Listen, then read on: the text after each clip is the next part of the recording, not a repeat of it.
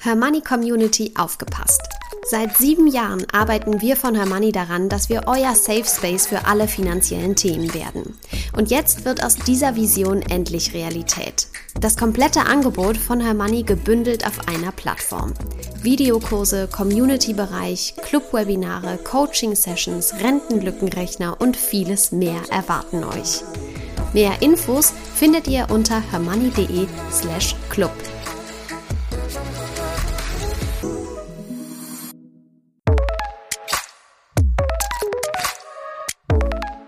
Das Hörmoney einmal eins. Finanzen einfach erklärt mit Simin und Saskia.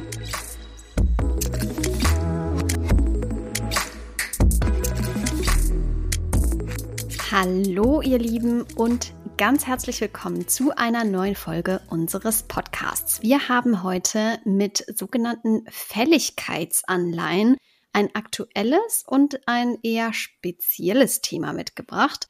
Und um dieses schwierig anmutende Thema äh, ein bisschen zu entwirren, haben wir Anke zu Gast, die ihr bereits aus einer der letzten Folgen kennt. Anke ist nicht nur eine geschätzte Autorin äh, hier bei Her Money, sondern auch eine wahre Kennerin, wenn es um diverse Investments geht. Und deswegen laden wir sie gerne äh, hier auch noch ein zweites Mal ein. Anke, seit einigen Wochen schwirrt der Name iBonds so ein bisschen durch die Medien. Kannst du sagen, was ist das eigentlich genau, diese iBonds?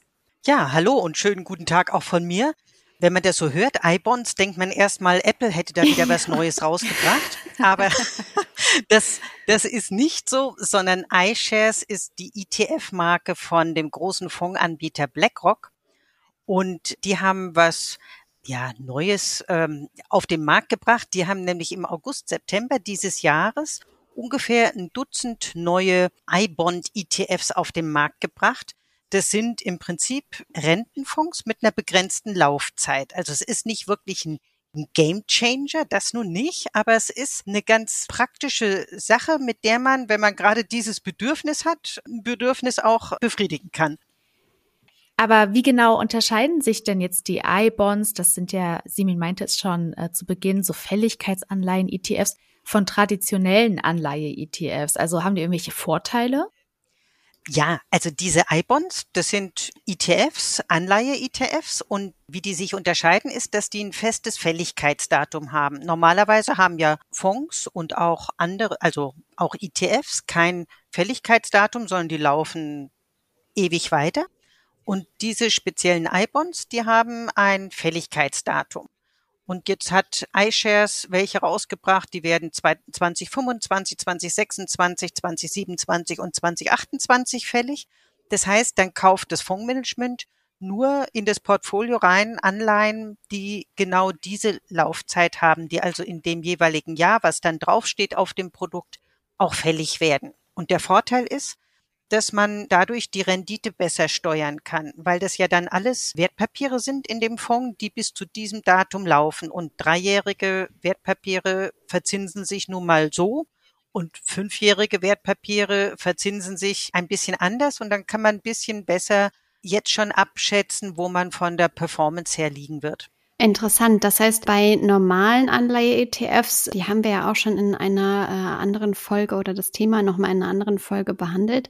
Bei normalen Anleihe-ETFs ist es so, der, äh, die Fondsgesellschaft oder der, der ETF-Anbieter kauft quasi Produkte ein, die diverse Laufzeiten aufweisen und die sich, ja, die dann einfach mal fällig werden und dann kommt wieder eine neue Anleihe ins Portfolio. Und bei diesen hier ist es so, dass die dann eben alle gemeinsam ein Fälligkeitsdatum oder mehr oder weniger ein Fälligkeitsdatum haben, richtig? Ganz genau. Und für die Investoren hat das den Vorteil, das ist so ein bisschen eine ähnliche Anlage wie ein Festgeld. Bei einem Festgeld, da muss ich mich ja auch entscheiden, ich bleibe ein Jahr drin oder zwei Jahre da drin und dann bekomme ich einen bestimmten Zinssatz und kann mit diesem bestimmten Zinssatz auch richtig festrechnen.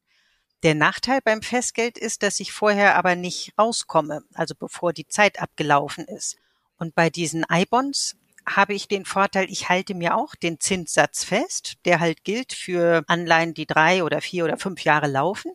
Aber wie bei allen ETFs, ich kann jederzeit vorher rausgehen und die ETFs an der Börse verkaufen und kann also mein Investment auch wieder liquidieren. Wie würdest du sagen, unterscheiden die sich vom, von der Ausfallwahrscheinlichkeit her jetzt beispielsweise, wenn, wenn du sagst, es ist so ein bisschen vom Prinzip vergleichbar mit Festgeld, es ist ja aber doch deutlich risikoreicher. Mm, gut, das ist so direkt nicht vergleichbar, weil beim Festgeld habe ich ja den Einlagensicherungsfonds Solange wie ich weniger als 100.000 Euro anlege, bin ich ja auf jeden Fall abgesichert bei Sparanlagen, bei Banken, die halt beim Einlagensicherungsfonds dabei sind. Was anderes ist es, wenn ich nur eine einzige Anleihe kaufe, die eben die Laufzeit habe, die ich gerade brauche. Wenn dann der Anleiheemittent pleite geht, dann habe ich Schwierigkeiten mit meiner Anleihe. Und bei diesen I-Bonds ist der Vorteil, ich habe ja eine breite Risikostreuung. Das heißt, BlackRock oder in dem Fall die Marke iShares investiert in verschiedene Anleihen, die eben so lange die Laufzeit haben. Und es sind verschiedene Emittenten dahinter. Und wenn jetzt ein Emittent in Schwierigkeiten gerät, hat das zwar einen geringen Einfluss auf den Fonds, aber eben nur einen relativ geringen, weil es sind ja sehr viele Anleihen in diesem, in diesem Fonds miteinander gebündelt. Wir sprechen jetzt die ganze Zeit über die iBonds von iShares, aber gibt es denn neben diesen iBonds auch andere entsprechende Produkte, die vergleichbar damit wären? Schon ja. Also ganz, äh, ganz eine richtig neue Idee hat iShares da nicht gehabt, sondern Fonds mit einer fixen Laufzeit gibt's schon länger. Das sind die sogenannten Laufzeitfonds oder im Englischen Fixed Maturity Fonds. Die sind aber in letzter Zeit nicht mehr so häufig aufgelegt worden, weil zu Zeiten der niedrigen Zinsen, die wir ja bis Mitte letzten Jahres hatten, haben die keinen Sinn gemacht, weil das, was dann die Gesellschaften in Aussicht stellen konnten an Rendite, war nicht so spannend. Ja, das, wenn ich da mit einem halben Prozent oder mit einem Prozent Renditeversprechen um die Ecke komme, dann zieht uns das nicht gerade hinterm Ofen vor. Aber jetzt sind ja die Zinsen angestiegen und insofern stehen dann auch wieder interessantere Performance-Angaben auf diesen Fonds und deshalb kommen jetzt wieder einige solcher Laufzeitfonds auf den Markt. Die Deka hat zum Beispiel auch einen auf den Markt gebracht. Das ist der Deka Rent Spezial Corporate Bonds 9-2028. Also der läuft dann von jetzt bis 2028 und kauft eben nur Papiere rein, die im Jahr 2028 dann fällig werden. Ah, das steht dann im Namen. Genau, damit ich weiß, was kaufe ich denn da für ein Ding. Mhm. Da steht im Namen praktischerweise dann gleich drin, wann die Fälligkeit ist und auch die Versicherungsfondsgesellschaften, die legen ganz gerne Laufzeitfonds auf, die dann zusammenfallen soll, die Laufzeit des Fonds und die Fälligkeit der Versicherung. Wenn ich dann fondgebundene mhm. Lebensversicherung kaufe, kann ich solche Laufzeitfonds eben dazu wählen, dass sagen wir, alles optimiert wird auf das Endzeitdatum der Versicherung. Interessant. Du ähm, hast jetzt immer mal wieder das Wort Zinsen erwähnt. Ich bekomme ja bei Anleihen durchaus Zinsen. Und wie kann ich mir das bei diesen ETFs mit festem Fälligkeitsdatum vorstellen? Ist das ähnlich wie bei äh, anderen Anleihe-ETFs? Das kann ich relativ genau voraussehen, mit welcher Rendite ich dann rauskommen werde aus diesen Fonds weil das richtet sich nach der Laufzeit, also nach dem Zinssatz, den die Anleihen mit dieser speziellen Laufzeit haben. Also sagen wir bei dreijährigen Anleihen, nehmen wir mal Corporate Bonds, also Unternehmensanleihen, nicht Staatsanleihen. Da kommen vielleicht im Euro-Bereich vier bis viereinhalb Prozent raus. iShares hat aber auch solche I-Bonds aufgelegt mit, mit Dollarwährung dann habe ich natürlich das Dollarrisiko und im Augenblick müssen Darlehensnehmer im Dollarbereich etwas mehr Zinsen zahlen. Da habe ich dann vielleicht eine 6 vor dem Komma, habe aber auf der anderen Seite auch das Dollarwährungsrisiko. Und diese Zinsen, werden die mir dann am Ende der Laufzeit ausgezahlt oder schon unterjährig? Die haben ja, also BlackRock hat jetzt ein gutes Dutzend solcher Fonds auf den Markt gebracht mhm. und die mhm. unterscheiden sich ein bisschen einmal in der jeweiligen Laufzeit, dann in der Währung, also wir hatten ja schon gesagt, in Euro und in US-Dollar und auch, ob es tesorierende Fonds oder ausschüttende Fonds sind. Ah, Wenn ja, ich einen Tesorierer wähle, mhm. genau, dann läuft der Fonds bis zu, zu, seiner Endfälligkeit und zur Endfälligkeit bekomme ich dann mein Kapital ausgezahlt und die aufgelaufenen Zinsen. Und wenn ich einen ausschüttenden Fonds gewählt habe, dann wird unterm Jahr auch die Rendite, sozusagen die Zinszahlung ausgezahlt. Und diese Rendite, die ist dann auch garantiert. da gibt's da nichts dran zu rütteln. Hm, also ganz die, die Fondsgesellschaft gibt dafür keine Garantie. Aber es ist eine sagen wir, sehr hohe Wahrscheinlichkeit, dass die das schafft, weil das ganze Produkt ist ja so gestrickt, dass es eben nur Anleihen mit dieser Laufzeit und in dem Risikoband hat. Insofern sind die Renditen nicht garantiert, aber ziemlich gut planbar. Mhm. Für welche Anlegerin würdest du sagen, also wir haben ja jetzt gerade schon, schon mal gehört, das ist so ein bisschen ähnlich zu Festgeld. Ich glaube, da können sich viele Anlegerinnen oder viele Hörerinnen von uns schon mal so ein bisschen was drunter vorstellen, wenn man das mit so solchen Produkten vergleicht. Das heißt, du würdest, auf, würdest es auf jeden Fall Anlegerinnen empfehlen, die eben sagen, ich will das Geld für so und so lange auf jeden Fall parken und erst dann und dann dran. Und wenn ich sowas mache, äh, was würdest du sowas in ein Gesamtportfolio auch integrieren oder ist das sozusagen aus deiner Sicht für bestimmte Sparzwecke, so nenne ich es jetzt einfach mal, oder Investitionszwecke eher geeignet? Es kommt drauf an. Typische Antwort. ähm, sagen wir, wenn ich mich mit diesen vier oder viereinhalb Prozent zufrieden gebe und ich mag auch kein Risiko, also keine Schwankungen eingehen, dann ist das ein ganz vernünftiges Instrument. Ich kann natürlich auch eine höhere Rendite erwirtschaften, indem ich in Aktienfonds gehe, aber dann muss ich halt in Kauf nehmen, dass die viel stärker schwanken.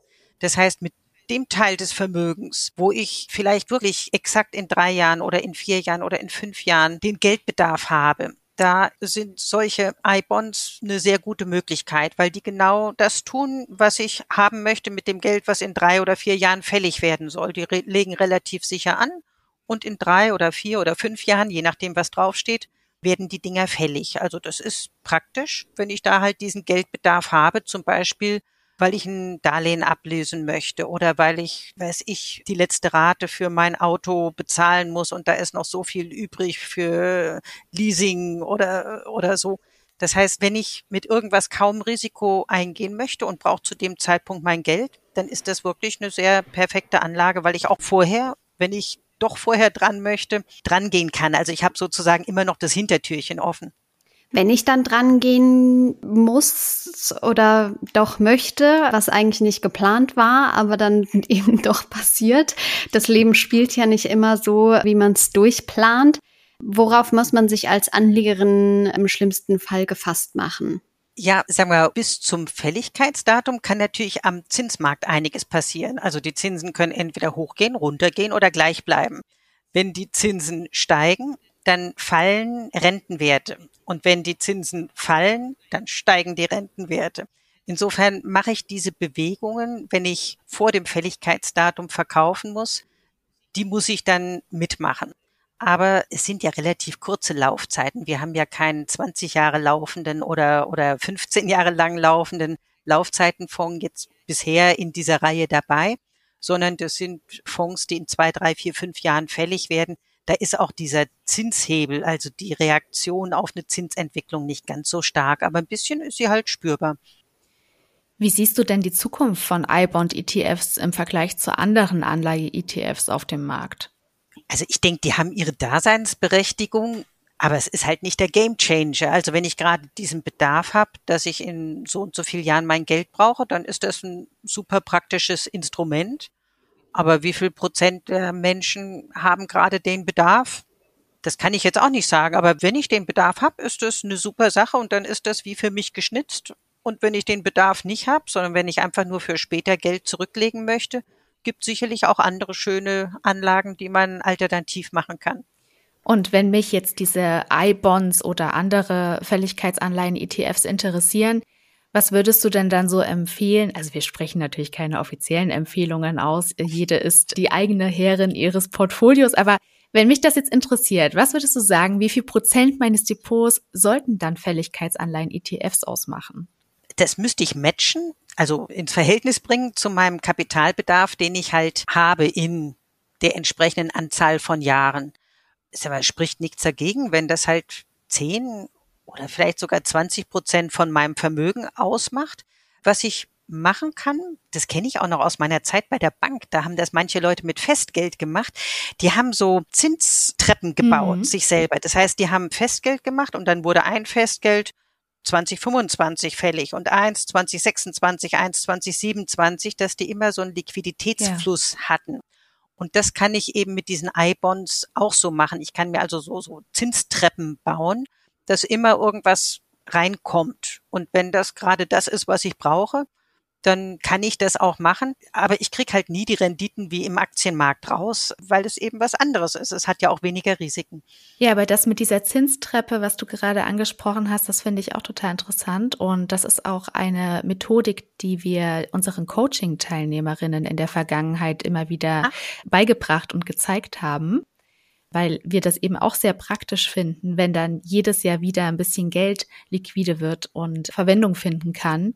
Und wenn man es nicht braucht, dann kann man das ja wieder zu neuen Zinssätzen anlegen.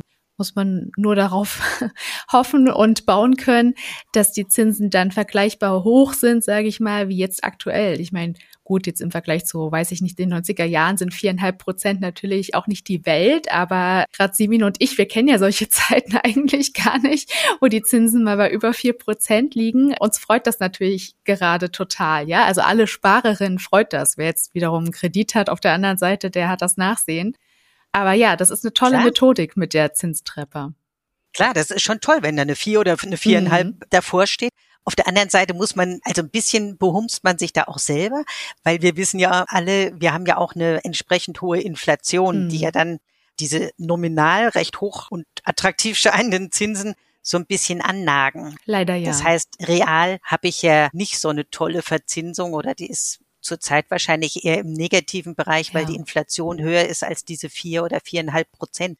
Aber immerhin, man freut sich, wenn da vier, viereinhalb Prozent draufstehen und denkt, toll, und ich steck's mir in die Tasche. Wobei, ich steck mir ja nur ein Dreiviertel davon in die Tasche. Weil der Fiskus, ja, der will ja auch noch seinen mit. Teil davon. Der verdient mit. Das heißt 25 Prozent, also ein Viertel von der Rendite, die vorne draufsteht, die zieht mir dann die depotführende Stelle auch gleich wieder ab. Das heißt, die kriege ich gar nicht erst auf dem Konto gut geschrieben, weil das eben die Zinsabschlagsteuer ist. Das ist ein wichtiger Hinweis von dir, Anke. Und das zeigt auch nochmal auf, die Sparerinnen können sich jetzt freuen, wie sie wollen, ja, über die tollen Zinsen beim Festgeld oder jetzt bei den I-Bonds. So ganz aus dieser Aktiengeschichte kommt man eben doch nicht raus, nicht wahr? Also man wiegelt die Inflation jetzt vielleicht auf, ja, wenn die Inflation jetzt, weiß ich nicht, circa bei viereinhalb Prozent liegt und man kriegt viereinhalb Prozent Zinsen, gut, ja, ist dann halt eine Nullrechnung. Ähm, aber wenn man halt doch ein bisschen Vermögensaufbau betreiben will, dann braucht man noch andere Produkte im Portfolio. Und welche das sind, das haben Simin und ich euch jetzt, Gott sei Dank, in den letzten beiden Jahren vorgestellt und erklärt. ja, super. Ja, wir müssen immer gucken, dass wir ein bisschen mehr als die Inflation rauskommen, sonst sparen wir uns arm und arm sparen wollen wir uns ja auch nicht. Amen. Und mit diesen Schlussworten möchten wir heute auch schließen. Ich glaube, das hat jetzt erstmal genügt. Vielen lieben Dank, Anke Dembowski, dafür, dass du heute nochmal bei uns im Podcast gewesen bist und uns aufgeschlaut hast. Und euch vielen Dank fürs Zuhören. Schreibt Simin und mir gerne eine Mail an podcast.hermoney.de und vergesst nicht, unser Hermoney einmal eins zu abonnieren und auf der Podcast-Plattform eures Vertrauens zu bewerten. Wir hören uns in 14 Tagen wieder. Adieu. Super, vielen Dank euch.